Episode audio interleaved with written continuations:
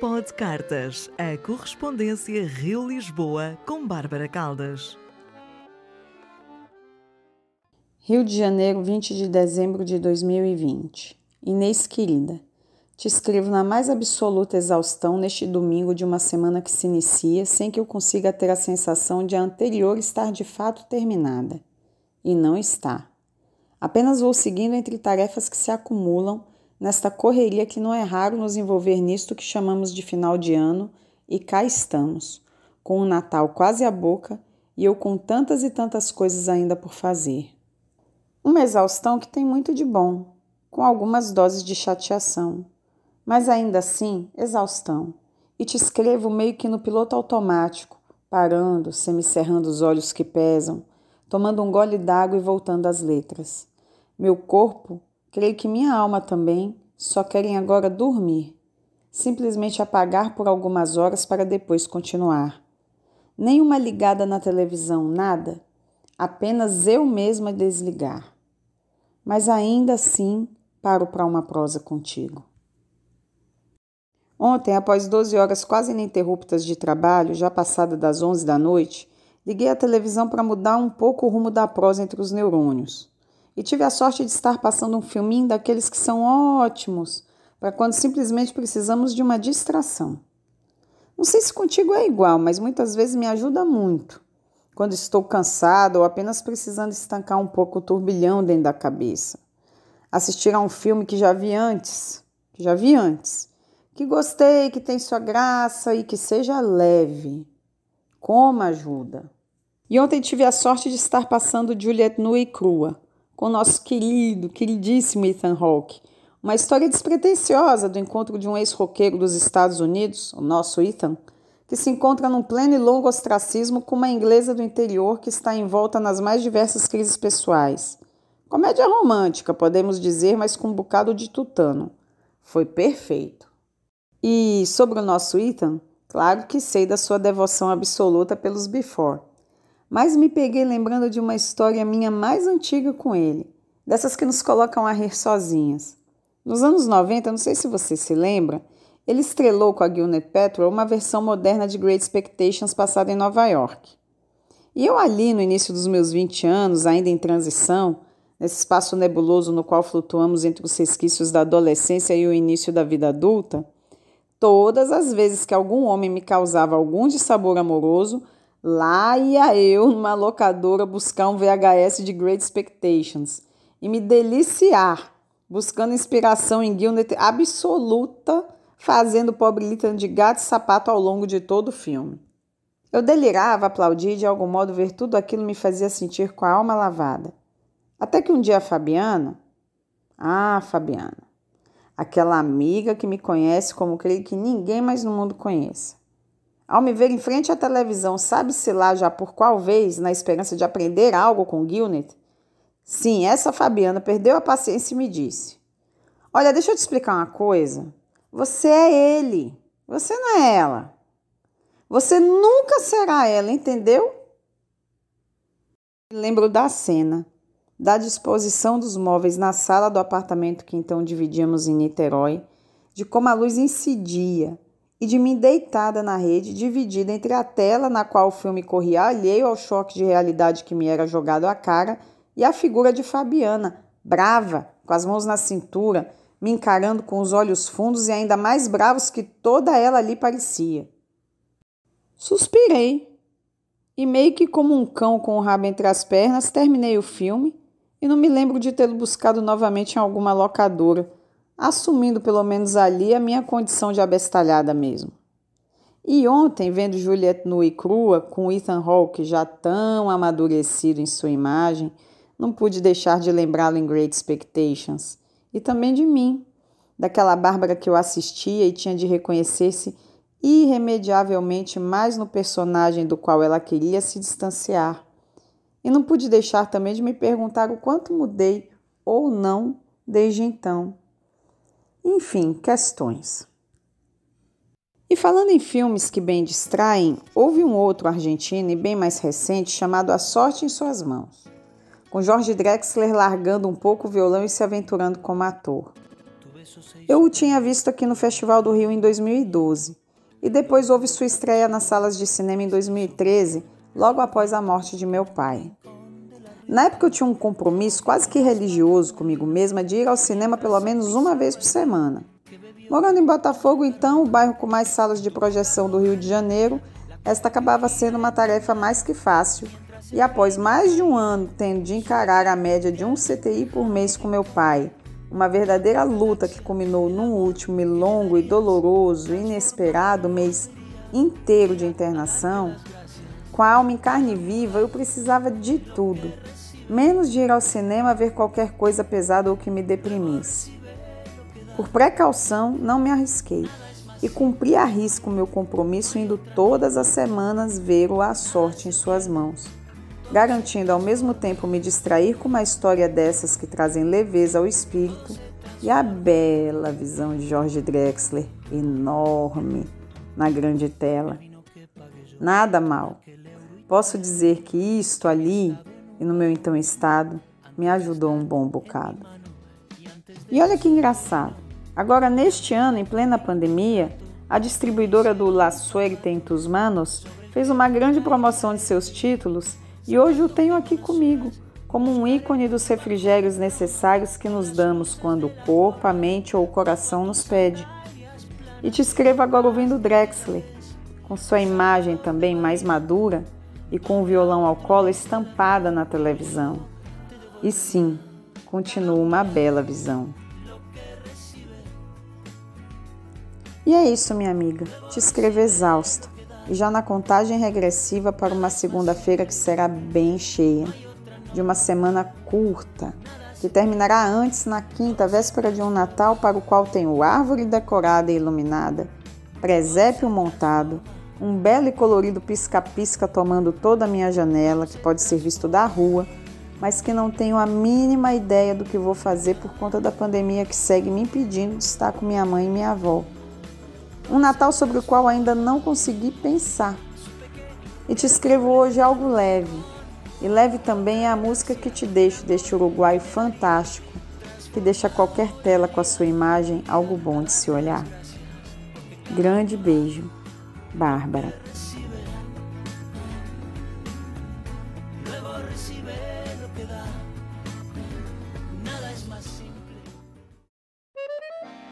Pod Cartas, a correspondência Rio-Lisboa com Bárbara Caldas. Rio de Janeiro, 20 de dezembro de 2020. Inês querida, te escrevo na mais absoluta exaustão neste domingo de uma semana que se inicia sem que eu consiga ter a sensação de a anterior estar de fato terminada. E não está. Apenas vou seguindo entre tarefas que se acumulam nesta correria que não é raro nos envolver nisto que chamamos de final de ano, e cá estamos, com o Natal quase à boca e eu com tantas e tantas coisas ainda por fazer. Uma exaustão que tem muito de bom, com algumas doses de chateação, mas ainda assim, exaustão.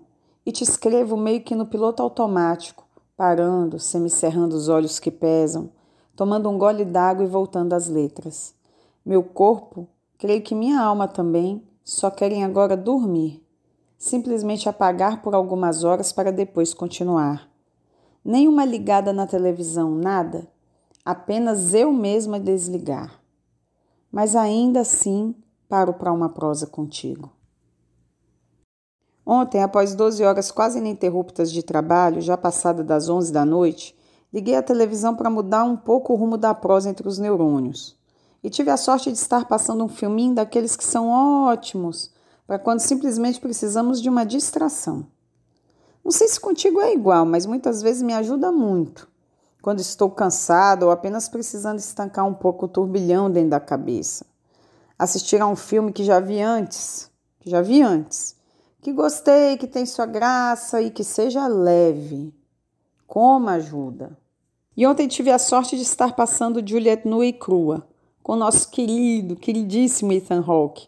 Uma história despretensiosa do encontro de um ex-roqueiro dos Estados Unidos, o nosso Ethan, que se encontra num pleno e longo ostracismo com uma inglesa do interior que está envolta nas mais diversas crises pessoais. Comédia romântica, podemos dizer, mas com um bocado de tutano. Foi perfeito.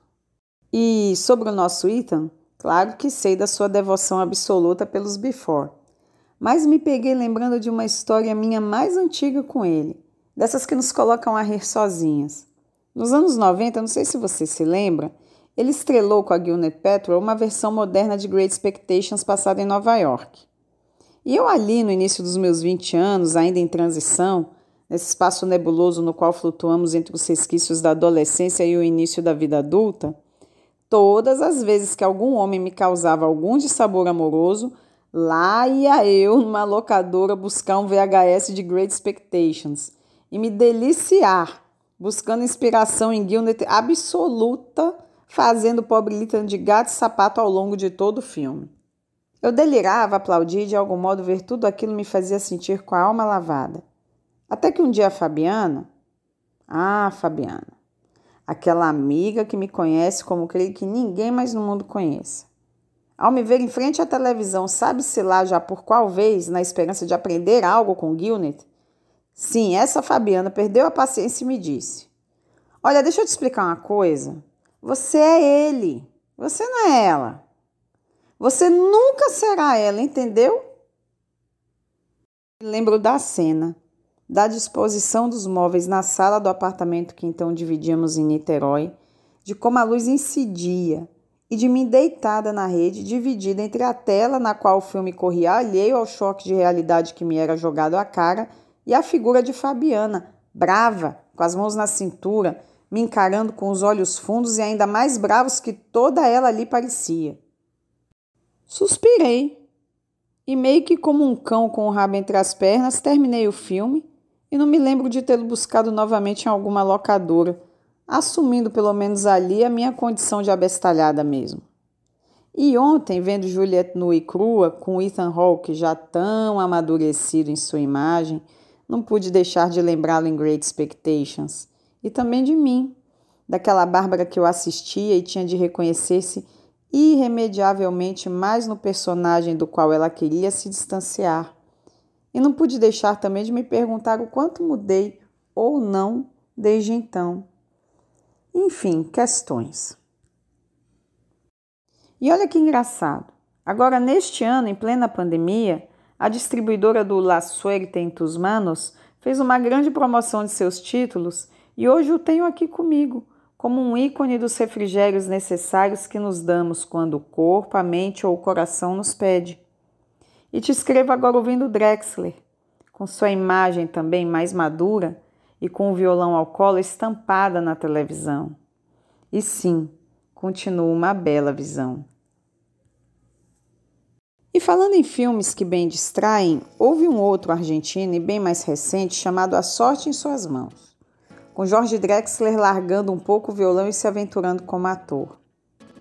Eu o tinha visto aqui no Festival do Rio em 2012 e depois houve sua estreia nas salas de cinema em 2013, logo após a morte de meu pai.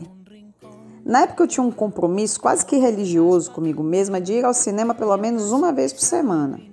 Morando em Botafogo, então, o bairro com mais salas de projeção do Rio de Janeiro, esta acabava sendo uma tarefa mais que fácil e após mais de um ano tendo de encarar a média de um CTI por mês com meu pai, uma verdadeira luta que culminou num último e longo e doloroso, inesperado mês inteiro de internação, com a alma em carne viva, eu precisava de tudo, menos de ir ao cinema ver qualquer coisa pesada ou que me deprimisse. Por precaução, não me arrisquei. E cumpri a risco o meu compromisso indo todas as semanas ver o A Sorte em suas mãos garantindo ao mesmo tempo me distrair com uma história dessas que trazem leveza ao espírito e a bela visão de George Drexler, enorme, na grande tela. Nada mal. Posso dizer que isto ali, e no meu então estado, me ajudou um bom bocado. E olha que engraçado. Agora, neste ano, em plena pandemia, a distribuidora do La Suerte en Tus Manos fez uma grande promoção de seus títulos e hoje o tenho aqui comigo, como um ícone dos refrigérios necessários que nos damos quando o corpo, a mente ou o coração nos pede. E te escrevo agora ouvindo Drexler, com sua imagem também mais madura e com o violão ao colo estampada na televisão. E sim, continua uma bela visão.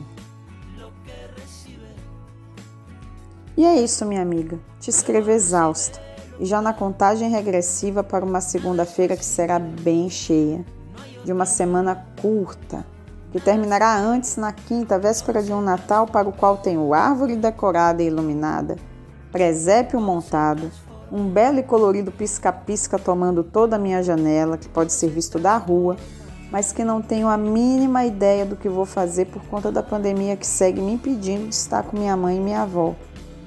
Um Natal sobre o qual ainda não consegui pensar. E te escrevo hoje algo leve. E leve também é a música que te deixo deste Uruguai fantástico, que deixa qualquer tela com a sua imagem algo bom de se olhar. Grande beijo, Bárbara.